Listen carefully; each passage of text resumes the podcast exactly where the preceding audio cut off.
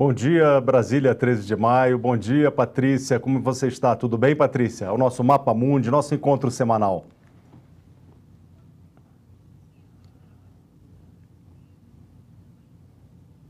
Em Brasília. E para todo mundo que acompanha o nosso programa às sextas-feiras, ou de casa, ou do trabalho, enfim. Vai ser um bate-papo com muitos assuntos diferentes e interessantes nessa sexta-feira. A gente tinha previsto fazer a escalação completa com o Sérgio Uti. Ele não passou bem é. essa noite, mas está tudo bem com ele, graças a Deus. Era uma suspeita de Covid, teve um pouco de febre, enfim. Mas como ele está multiplamente vacinado e se cuidando, é, provavelmente é um resfriado, mas logo, logo ele estará conosco, né? Não hoje, mas na próxima semana, com certeza. Patrícia, a gente tem aí, hoje amanhecemos com uma confusão na Bolsa, uma confusão provocada provocada pelo Elon Musk, que é aquele multibilionário dono da Tesla que comprou ou se propôs a comprar o Twitter e disse: olha, peraí, não é bem assim. Além disso, a gente tem outros temas que vêm aí dos Estados Unidos e um que nos chamou a atenção, e a gente estava conversando e tínhamos vistos aí no, visto no noticiário dos Estados Unidos, no, no New York Times, nos principais jornais, é a escassez de forma alimentar daquela, enfim, daquele leite para criança e bebê que está deixando os pais dos Estados Unidos desesperados, né? Desesperados, uhum. Weber, a tal fórmula, né? Eles chamam aqui de fórmula, que é o leite em pó, quando a mãe é, não pode amamentar, uh, então elas utilizam essa fórmula que realmente está em falta aqui nos Estados Unidos, Weber em vários estados é, um levantamento feito há dois dias mostra que a escassez chega a 43% do total é, do produto normalmente é, oferecido. E aí, é, alguns fatores contribuíram para a falta dessa fórmula do leite em pó aqui no país. Uh, o principal é que um fabricante, que é uma marca é, grande, né, que tem um grande consumo aqui, é, essa marca fez um recall, tirou o produto das prateleiras depois que quatro crianças foram internadas e duas, dois bebês faleceram por uma infecção bacteriana. Uh, por suspeita de ser uma infecção bacteriana que é, que, que foi des, é, desenvolvida depois que os, as crianças tomaram essa fórmula. Então, o produto foi retirado do mercado, então está em falta, não pode mais vender esse produto que está em recall. Além disso, as outras marcas realmente não estão atendendo a demanda por dois fatores, porque faltam funcionários é, ainda aí na, a gente pode dizer por conta do desenrolar né, da, da, da escassez de funcionários e do problema na, na produção em vários setores por conta da pandemia e também por uma corrida aos supermercados, né? Os americanos normalmente compram em bastante volume quando há falta de algum produto. Então são esses três fatores, Weber, é, e virou um tema assim que está ganhando muita repercussão aqui, né? Mães que acabam é, optando pela fórmula quando precisam voltar ao, ao, trabalho e aí os bebês realmente precisam uh, desse, desse produto. O governo americano diz que está trabalhando em parceria com essa empresa que teve os produtos retirados da prateleira para é, certificar a segurança é, do produto para que ele volte a ser vendido e aí solucionar o problema ou em parte o problema. Muito bem, a Patrícia está nos esclarecendo e realmente o que, que acontece, segundo os analistas, os economistas americanos, é que você, como em outras áreas da economia dos Estados Unidos, você tem uma concentração muito grande de fornecedores. Você está tendo uma concentração. E são dois, três, quatro maiores, né? E quando você retirou um do mercado, a escassez ficou evidente.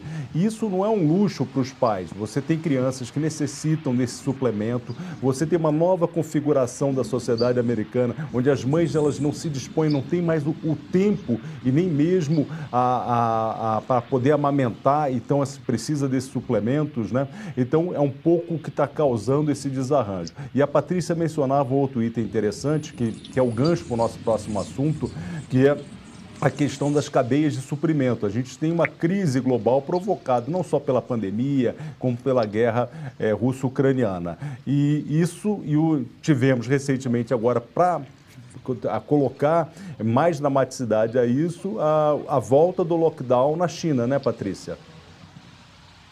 que, é, pois é, Weber, a gente vê que o mundo está vivendo em realidades totalmente diferentes, né? Aqui nos Estados Unidos, aqui em Nova York, a sensação é que, enfim, pouco se fala em pandemia, né? O uso da máscara já não é mais exigido, os turistas voltaram para valer aqui para Nova York, Weber. A cidade está muito movimentada, está bem lotada, os espetáculos né, acontecendo de forma plena depois de tanto tempo. No fim do ano passado não era assim, apesar dos teatros estarem abertos, né? A gente contou aqui no fim do ano que o espetáculo de Natal muito famoso é, lá é, na, na região central de Manhattan foi cancelado porque muitos artistas estavam com Covid. Pois bem, na China agora um outro momento, né? Xangai em lockdown, ou seja, o confinamento muitas semanas que agora atinge a capital chinesa, Pequim. É, muitas lojas de departamento estão fechadas, o transporte público não funciona, as pessoas estão com ordem para ficar em casa, né? Elas são obrigadas a ficar em casa, coisa que nunca aconteceu aqui nos Estados Unidos, né? Não é possível aqui nos Estados Unidos obrigar que as pessoas fiquem em casa ou penalizá-las porque elas estão na rua. Isso nunca aconteceu nem no auge da pandemia aqui. A gente sabe que na China, né, por ser um governo totalitário, é, eles obviamente impõem isso à população. E lá o que se vê é um problema na cadeia de produção de várias empresas, várias indústrias, porque como os funcionários né, precisam ficar em casa, como fazer essa escala. Um levantamento feito aqui nos Estados Unidos, Weber, mostra que quase 50% das empresas americanas que têm fábricas ou braços uh, na China já enfrentam problemas é, de, uh, de ter produtos é, disponíveis. Eles já enfrentam falta de produtos por conta é, desse problema. Não, não, o problema é um problema a falta de produtos, né? O que a China tenta fazer com esse confinamento é é, abolir ou evitar um outro problema que é da Covid-19. O país realmente está aí com essa política de Covid zero, ou meta de Covid zero. A gente não sabe até que ponto isso vai funcionar ou vai ser útil. Muito bem. É, aí voltou a vida normal em Nova York. Aqui no Brasil a gente já está no momento de descompressão. É, a gente tem um repique pós alguns feriados de, de aumento de contágio, né? Mas felizmente, pelo menos os indicadores hospitalares das secretarias de saúde dos estados, é, que não está tendo a gravidade que nós experimentamos no passado e a Anvisa começa, a gente começa a ter sinais de normalização. Então, por exemplo, é, os voos já podem ter voltar a ter serviço de bordo, o uso de máscaras dentro de avião. Em Nova York, enfim, a gente tem também esse aumento, mas a vida normal já é vida normal, apesar do aumento de, de casos, é, não só aqui, mas em outros lugares. É importante lembrar que uh, ontem, quinta-feira, os Estados Unidos lembraram, Weber, a marca de um milhão de mortos por conta da Covid-19 desde o começo da pandemia. Uh, veio da Casa Branca a ordem para que todas as bandeiras do país é, que estejam hasteadas em prédios públicos fossem colocadas a meio mastro, em respeito às pessoas que perderam as vidas. Uh, também na quinta-feira ontem aconteceu a primeira cúpula virtual é, da Covid, é, que foi organizada pelos Estados Unidos em parceria com outros países europeus. E muito foi falado ali, Weber, o chanceler alemão disse, por exemplo, que a impressão que ele tem em muitos países, na Alemanha, por exemplo, é que a, a pandemia acabou, que as pessoas estão cansadas de ouvir falar e, e, estão cansadas de falar e ouvir de coronavírus, de que a impressão é que esse problema acabou, mas segundo ele não acabou. É, existem novas ondas atingindo países em diferentes proporções, em diferentes momentos, então, por isso que os países, os representantes é, de alguns países estavam ontem reunidos virtualmente para tratar metas, traçar metas né, de apoio conjunto, apoio mútuo para o combate à pandemia. O Joe Biden, Weber, ontem anunciou que os Estados Unidos é, vão tornar uh, pública é, vão tornar público o conteúdo é, de, das vacinas contra a Covid-19 que são de propriedade do governo americano eles vão fazer isso, uh, vão tornar isso de algo público, que o mundo possa ter acesso. Ideia. Terão acesso à fórmula. terão acesso à a, a, a, proteína que deu origem às, às vacinas contra a Covid-19 da Pfizer e da Moderna, que são vacinas diferentes de outras né, que foram desenvolvidas no mundo. E segundo o governo americano, vão aumentar também o valor de dinheiro enviado para que essas vacinas é, possam ser aplicadas em países é, de difícil acesso, onde a vacina é de difícil acesso para a maioria da população.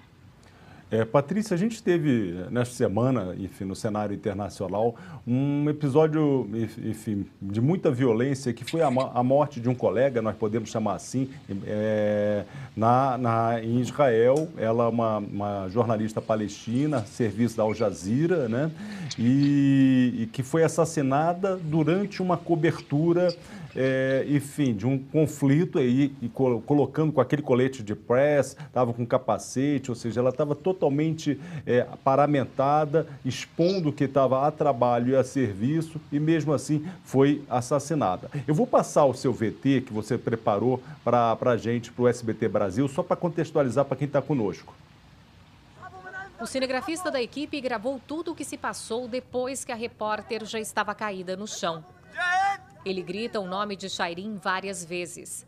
Ela usava colete à prova de balas, identificado com a palavra imprensa e capacete, mas foi atingida no rosto. Este homem tentou se aproximar para ajudar, mas foi impedido por novos disparos. A jornalista chegou sem vida ao hospital. Shairin Abu Akleh tinha 51 anos e trabalhava havia 26 para Al Jazeera. Ela era palestina e também tinha cidadania americana e realizava reportagens em árabe. O cortejo com o corpo foi seguido por uma multidão em Ramallah. Em Jerusalém, a polícia de Israel usou a força para dispersar um protesto contra a morte da jornalista. Pelo menos cinco palestinos ficaram feridos e 12 foram presos. A emissora Al Jazeera acusou integrantes da Força de Segurança Israelense pelo assassinato. Já o governo de Israel afirma que ela foi atingida durante um fogo cruzado na operação que estaria buscando supostos terroristas na cidade de Jenin. Autoridades do governo de Israel, entre elas o primeiro-ministro Naftali Bennett, chegaram a divulgar este vídeo que mostra combatentes palestinos atirando. As imagens foram questionadas por uma ONG israelense que estava presente quando o vídeo foi gravado e afirma que se trata de um local diferente de onde Shairin foi morta. O ministro da Defesa de Israel, Benny Gantz, recuou da acusação, dizendo que ainda não há como determinar culpados. Ele pediu à autoridade palestina que entregue o projétil que matou a jornalista para que novos exames sejam realizados. Os Estados Unidos condenaram o assassinato e exigiram uma investigação completa e imediata. O Departamento de Estado americano completou dizendo que a morte de Shirin é uma afronta à liberdade de imprensa no mundo. É, essa reação dos Estados Unidos é, é, é, importante, porque os Estados Unidos são o principal parceiro, o principal aliado de Israel no mundo. Mas sempre que a gente tem esse tipo de atentado, de violência, é, enfim, toda a elite americana ela reage muito mal, porque realmente é um, é um caso absurdo. Né? E a Al Jazeera é uma é emissora é, árabe, de fala árabe, mas também transmite em inglês, e que faz um trabalho muito competente, é muito profissional também, né? Super competente. O canal Al Jazeera English foi lançado, se não me engano, em 1996. E a Shairin foi justamente mais ou menos nessa época que ela ingressou é, na, na TV, trabalhando é, para o canal em árabe, né? Uh, ela era uma figura extremamente conhecida, não só em território palestino, mas entre os colegas que cobrem Oriente Médio, né? veteranos que cobrem Oriente Médio, jornalistas internacionais uh, demonstraram um pesar uh, muito grande, expressaram né, sentimentos publicamente pelo que, pelo que aconteceu com ela. Essas imagens que a gente viu aí na reportagem, Weber, é, são de quarta-feira, quando ela poucas horas depois dela falecer, uma grande multidão se concentrou ali na frente da sede da Al Jazeera em Ramallah, na Cisjordânia. Hoje, sexta-feira, o corpo da Shairin já está em Jerusalém, onde ela nasceu. Ela é palestina e tinha cidadania também americana. Ela tinha, é, então, as duas cidadanias, né? Palestina e também americana. O funeral da jornalista acontece nesse momento lá em Jerusalém. Algumas imagens que chegaram há pouco mostram um início de confusão, porque há uma multidão carregando né, o, o caixão é, é, numa parte de Jerusalém e soldados israelenses acabaram empurrando parte da multidão. Alguns relataram à agência Associated Press que estavam perguntando se eram muçulmanos ou cristãos, que apenas cristãos poderiam entrar ali.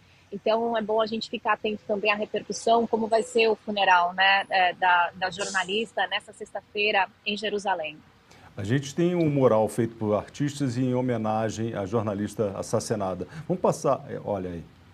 Eles, enfim, foi uma homenagem que fizeram e a gente acompanhando hoje também no SBT News, a gente está conectado às agências internacionais, a gente vai abastecer o site com, com novidade em relação a, ao, ao, funeral. Como você é, mencionou, há uma, já uma tensão ambiente, uma tensão grande lá envolvendo isso, realmente causou grande comoção. É, o Israel tentando, neste momento, segundo as primeiras declarações, que seria criar uma certa confusão, exigindo o projétil, é, a bala que matou a jornalista, enfim, criando suspeição em relação a quem é o autor do suposto atentado. Embora uhum. é, tenha depois recuado, né? Mas como você mencionou, isso aí foi, enfim, é, um, é, é sempre muito dramático. A gente já teve né, recentemente, agora na guerra com a Ucrânia e Rússia, o assassinato de jornalistas na, na Ucrânia por parte de forças e tropas russas. Então você está tendo é, nessas áreas de combate, a imprensa também assediada e sendo vitimada por isso. Né?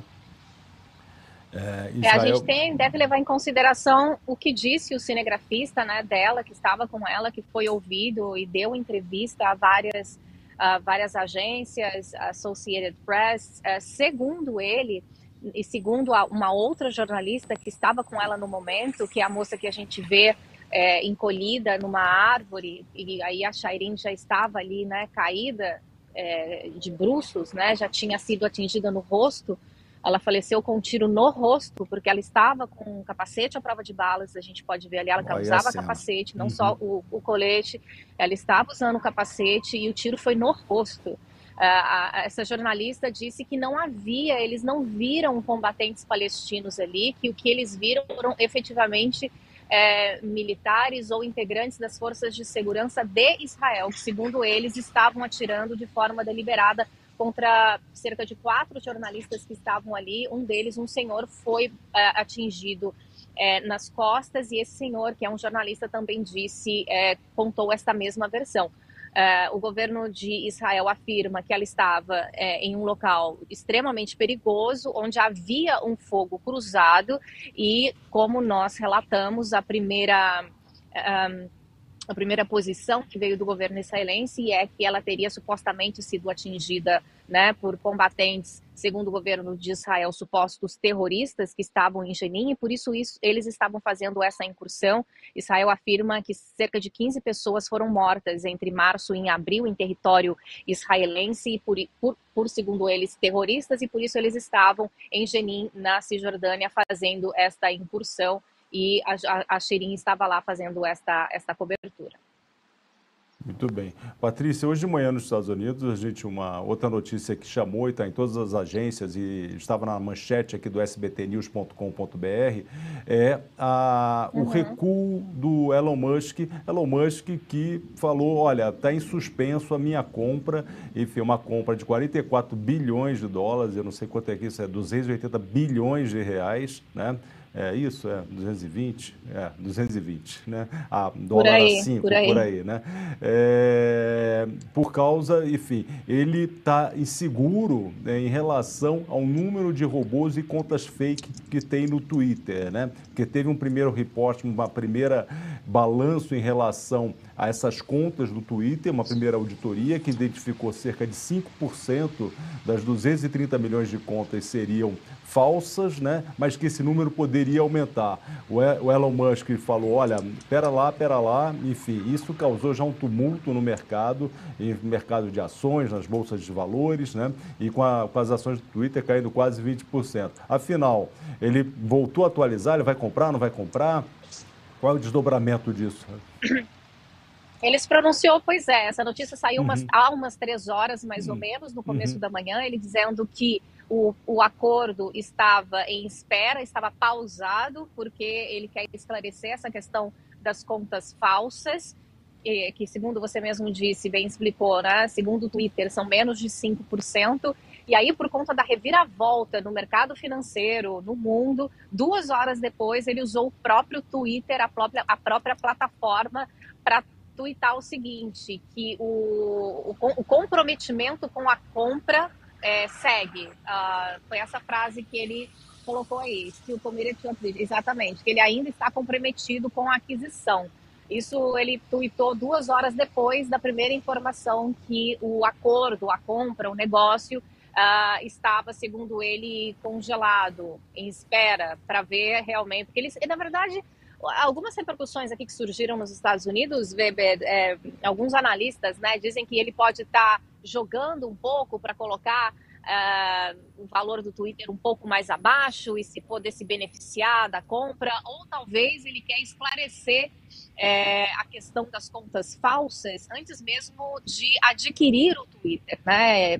Seria uma forma dele pressionar né, uh, quem hoje detém o Twitter a ser claro, honesto e verdadeiro em relação às contas falsas antes mesmo dele adquirir. São, são repercussões que, que acabaram surgindo aqui, alguns especialistas acabaram publicando, publicando no New York Times e no Washington Post também. É, se ele recuar, é, ele teria que pagar uma multa de um bilhão de dólares, é, 5 bilhões de reais, mas que para ele não parece ser tanto assim, né? É, então, o andamento hoje, o que está acontecendo, o Elon Musk, ele fez aí o Twitter dele, dizendo, olha, está em suspenso, deixa eu ver se é isso mesmo, está tá em suspenso, né? O, e que é, reavaliando a compra. É, de, diante de uma repercussão péssima no mercado, né, com uma desvalorização das suas ações, enfim, da sua própria capacidade, dos recursos que ele dispõe, é, ele voltou atrás dizendo, olha, continua sendo uma prioridade, mas mesmo assim a confusão estava provocada, é algo que a gente vai ter que acompanhar ao longo do dia. É, eu vou chamar a Natália, porque também nos Estados Unidos você está em articulação um encontro, o um encontro da Cúpula das Américas, que reuniria a, com, se ciceroneando lá pelo Joe Biden, presidente dos Estados Unidos, todos os mandatários aqui da América Latina. Mas o que está acontecendo é que o Biden, isso a gente já vai mudar, vou chamar, isso é o Elon Musk ainda, né? Vou chamar a Natália Fruit, que é a nossa. Tudo bom, Natália? Natália, é o seguinte. Oi, Né? Bom dia, obrigado pela presença. Está tendo essa confusão danada nos Estados Unidos. A gente tem uma convocação feita pelo Biden para essa cúpula das Américas. Tradicionalmente, ela não, custava, é, não costumava ser tão seletiva, enfim, fazia, sempre havia um boicote a, a, Cuba, mas agora entrou Cuba, Nicarágua, outros. Aí o Obrador, que é o presidente do México, já disse que não vai. Enfim, o da Bolívia esta semana disse que não vai. E no governo Bolsonaro, ele não é muito próximo do Biden, pelo contrário. Qual é a predisposição do Planalto? A intenção, a preparativos no sentido dessa viagem do, do do presidente e aos Estados Unidos para esse encontro com Joe Biden? Pois então, Weber, se depender do presidente, isso não deve acontecer. O presidente e aqueles aliados, assessores mais próximos, aquela ala mais, uh, digamos assim, mais bolsonarista raiz. Se depender dessa ala, o presidente não deve ir. Mas, no bastidor, tem um processo de tentativa de convencimento do, do, presidente, principalmente uh, de parte da diplomacia brasileira e também do, de integrantes do Ministério do Meio Ambiente. Por quê? Porque eles consideram que se o presidente Jair Bolsonaro for até a Cúpula das Américas e que depois ah, existiria né, a possibilidade de então nessa ida a Los Angeles, ele se encontrar com o presidente Joe Biden logo depois, que isso poderia ser uma sinalização de que, se for reeleito no segundo mandato, faria o diálogo com os Estados Unidos para tratar de temas sensíveis. Que temas sensíveis? A gente sabe que essa questão do meio ambiente é um tema sensível. Do outro lado, e por que, que o presidente ele não quer ir? Porque ele é eh, próximo de Donald Trump, que foi derrotado por Biden.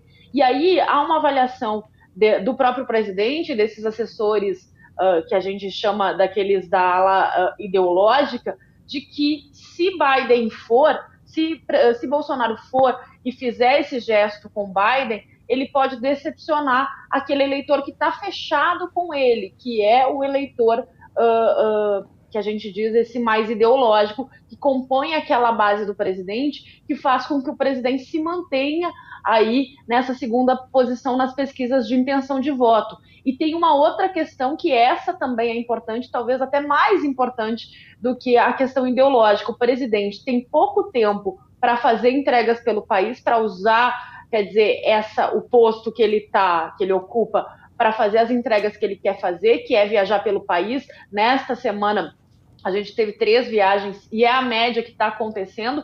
Por quê? Porque depois lá, quando chegar o mês de julho, o presidente não pode mais, porque a lei eleitoral proíbe. Então também há uma leitura de que neste momento pode ser mais estratégico e mais importante ficar no Brasil do que ir até a cúpula das Américas. Mas ontem eu conversava com integrantes do Itamaraty e eles me diziam o seguinte: dizem, Natália, a gente conhece o presidente, o presidente pode decidir de última hora, vai depender muito uh, do cenário, do que estiver acontecendo dias antes eh, de começar a cúpula, a previsão é que comece 6 de junho, e aí os chefes de Estado se reuniriam no dia 10, mais no final do evento. Então, uh, no Itamaraty, ninguém descarta essa possibilidade, mas hoje a tendência é que ele não vá, Weber.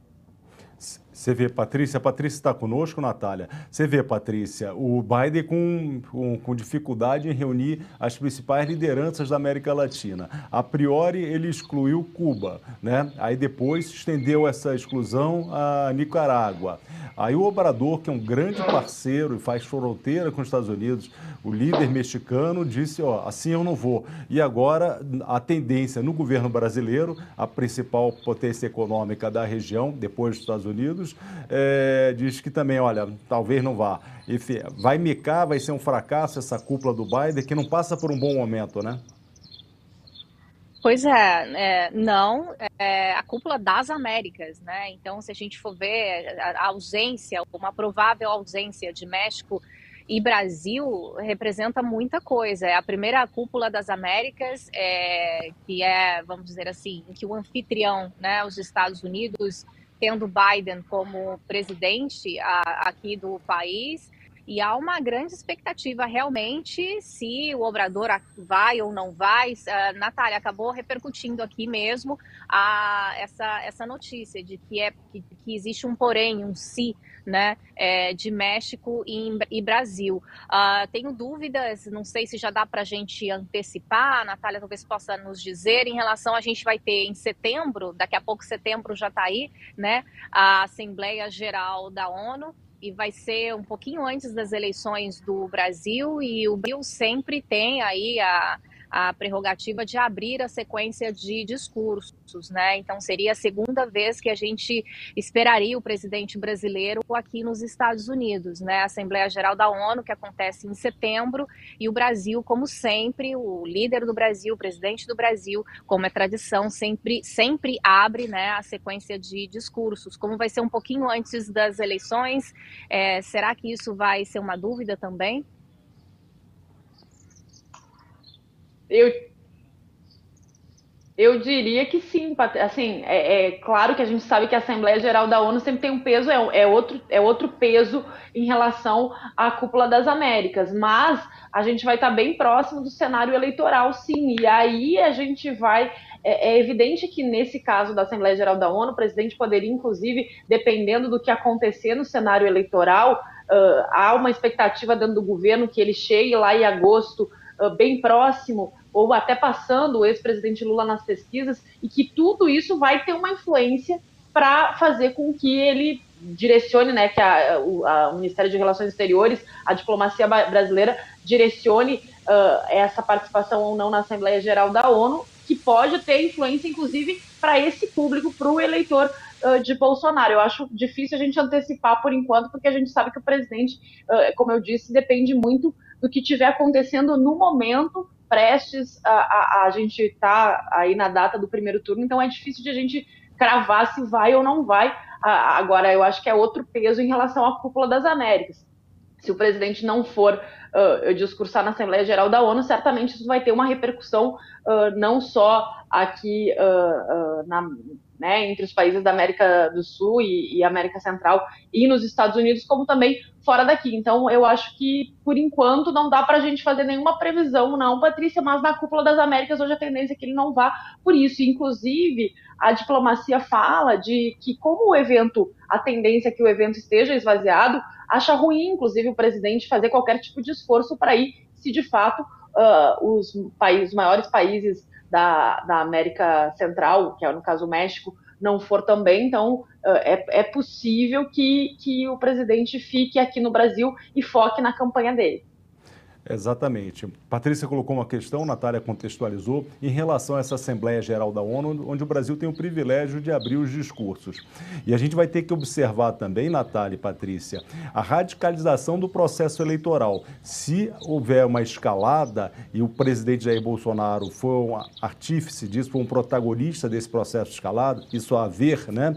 É, pode criar uma mídia negativa mundial que a presença dele lá seja mais constrangedora e não, não seja conveniente essa visita. Então é uma coisa que a gente vai ter que avaliar passo a passo, ver como é que vai ter o clima eleitoral nosso em setembro, né, para estimar a presença ou não. Isso ainda falta alguns meses, mas como disse a Patrícia, é logo ali, né? Enfim, é, mas vamos acompanhando. Natália, Patrícia, hoje a gente está aqui com, com, com, a equipe reduzida, mas eu contei aqui com a colaboração do, do Luiz Salimon, fazendo o programa no ar, e a, e a Fernanda, né? Hoje, enfim, na semana que vem ter, a, a gente continua a nossa conversa. Obrigado pela participação, Patrícia Natália e melhoras ao Sérgio. É só um quadro febril. Ele capaz de ele estar tweetando no Instagram. Se vocês forem lá no Instagram do, do Sérgio, é, é possível que ele já esteja é, operante lá. Mas enfim, Patrícia, obrigado. O que, que aconteceu aí, Patrícia? A gente estava conversando e, e, teve uma interrupção gente, na transmissão. Um ataque. Eu não sei se foi um acidente ou foi um ataque à imprensa. Um, um, uma lata foi, foi, foi, foi jogada em minha direção e as pessoas que estavam passando na rua olharam. Imagina se, se eu sou atingida, né? Como eu não sei se foi um acidente ou foi algo proposital, eu mudei de lugar, mas tá, tá tudo seguro aqui agora. Foi, uma, foi isso foi que uma, aconteceu. Uma latinha, o que? Uma latinha de refrigerante, cerveja? Tipo, jogaram, você viu quem jogou? Não, não? era uma eu não vi, eu ouvi o uhum. barulho e ela caiu bem próximo é. a mim. Uma lata de. Não, uma lata de. Parecia feijão ou, ou, ou molho. Era uma lata de metal. É sério. Foi sério o negócio. Eu fui aí, enfim, não sei se foi acidente, se caiu de alguma janela por acidente, ou se alguém atirou por acidente, né? Uhum. Mas enfim. É, achei melhor mudar de lugar, mas está tudo bem aqui. Sexta-feira que vem, Weber, muito provável que eu estarei em Washington e de lá uhum. farei minha participação para o Mapa Mundi. É, então a gente se fala daqui, daqui uma semana. Uma ótima sexta-feira para todo mundo. Para todos, obrigado. Tchau, pessoal. Tchau, gente.